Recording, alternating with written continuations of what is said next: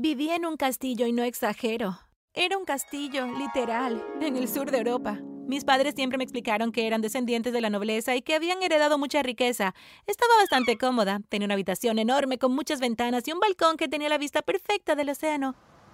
Estaba ubicada en la parte más alta del castillo y si me hubieran permitido salir desde fuera, podría decirse que se veía exactamente como si fuese una torre. Una vez cuando era pequeña, mi cuidadora Hannah me estaba leyendo la historia de Rapunzel y suspiró. Pobre niña, eres como ella. A esa edad no entendía en lo absoluto lo que quería decir. Pero antes de continuar, no te olvides de dar me gusta y suscribirte. Si lo haces, algún día vivirás en la casa de tus sueños y superará tus expectativas. Mientras crecía, estaba rodeada de sirvientes que hacían todo por mí. Escogían mi ropa, limpiaban mi habitación, me llevaban las comidas a donde les pedía e incluso asistían a las meriendas que tenía con mis muñecos y ositos de peluche. Tenía todo lo que siempre quise, pero no tenía una vida ordinaria. Nunca había abandonado el castillo. Nunca había ido a la escuela, a un parque, a un supermercado o incluso a mi jardín, que era enorme.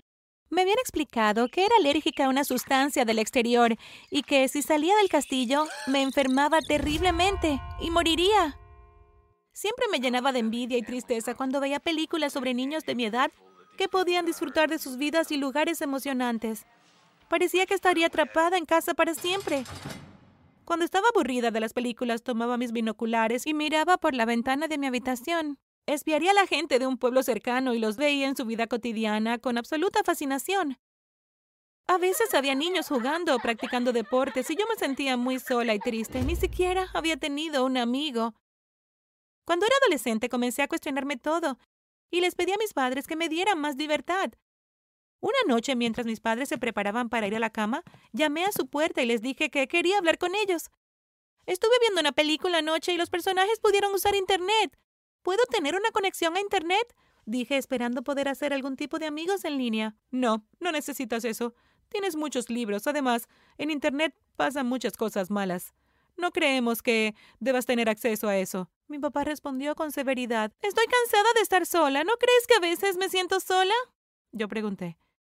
Bueno, nunca lo había pensado así, pero ahora que lo mencionas, dijo mi padre. ¿Puedo al menos ir a la escuela? ¿No hay nada que pueda usar para protegerme de esta extraña sustancia exterior a la que soy alérgica? Yo pregunté.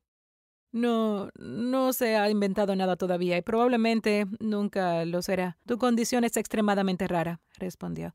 Bueno, puedo entrar al edificio de la escuela sin tener que salir. ¿Sabes si tal vez tuviera un garaje interior o algo así? Yo pregunté. Miranda, ya basta. No puedes salir de esta casa. Ahora sal de nuestra habitación y vete a dormir. Mi mamá me gritó. ¿Puedo tener un teléfono celular? Yo pregunté. No. Ambos gritaron. Me fui corriendo a mi habitación y lloré hasta quedarme dormida. Solo quería una vida ordinaria y no hacían ningún esfuerzo por comprenderme. Aunque nunca fui a una escuela, mis padres pagaron a los mejores tutores del país para que vinieran a nuestra casa a enseñarme. Estaba aprendiendo tanto como otros estudiantes de secundaria de mi edad. Pero todavía quería estar en una escuela real con otras personas de mi edad. Quería tener amigos, unirme a clubes, ir a citas y tal vez emborracharme, no sé, lo que sea que estén haciendo los adolescentes. Encontraba consuelo en mi biblioteca. Leí al menos cinco libros a la semana y me hicieron sentir más y más curiosa por el mundo exterior. A medida que mi curiosidad crecía, desconfié más de mis padres. Nunca habían podido darme detalles específicos sobre mi condición y cada vez que lo mencionaba, simplemente cambiaban la conversación. Una tarde los escuché salir de la casa. Supuse que iban a visitar algunos amigos. Me quedé sola con los sirvientes que estaban ocupados haciendo su trabajo. Entré en la habitación de mis padres y comencé a husmear.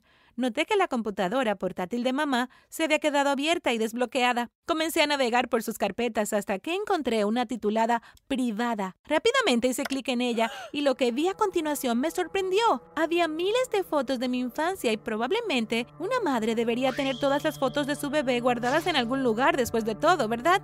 Bueno, lo extraño de estas fotos es que todas fueron tomadas afuera.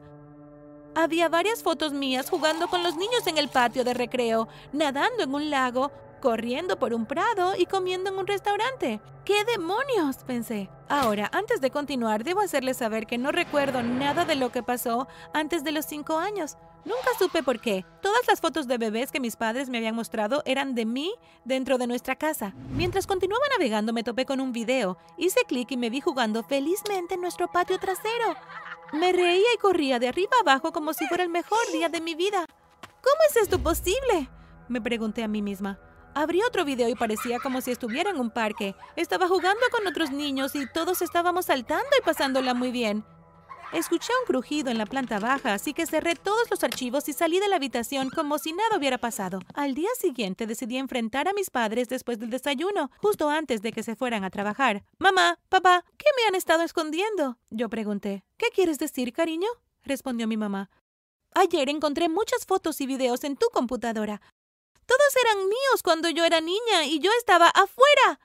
Dije. Parecían consternados. Bueno, comenzó mi mamá. Quiero la verdad, grité. Lo siento mucho, Miranda. Hicimos esto para mantenerte a salvo, mi mamá dijo. Nunca te dijimos esto antes porque no queríamos asustarte. No eres alérgica a nada del exterior. Inventamos esta mentira para asegurarnos de que te quedaras adentro, continuó mi papá. ¿Por qué? grité.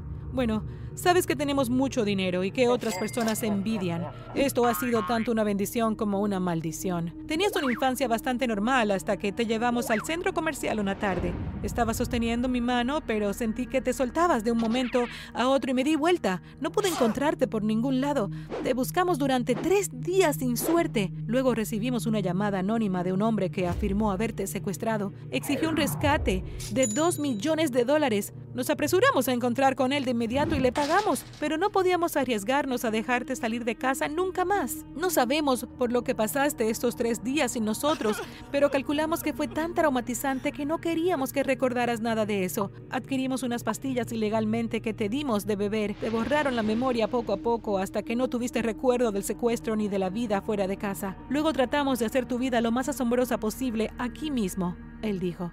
No tenías que mentirme durante tanto tiempo, respondí. Estaba echando humo. Estaba tan enojada que salí de casa por mi cuenta. Me gritaron y me rogaron que volviera, pero fingí no escuchar y seguía caminando. Caminé hasta llegar al pueblo cercano, el mismo que siempre había admirado mientras miraba a través de mis binoculares cuando era niña. Fue una experiencia surrealista ver los autos que pasaban, la gente caminando en grupos, hablando Dios sabe qué.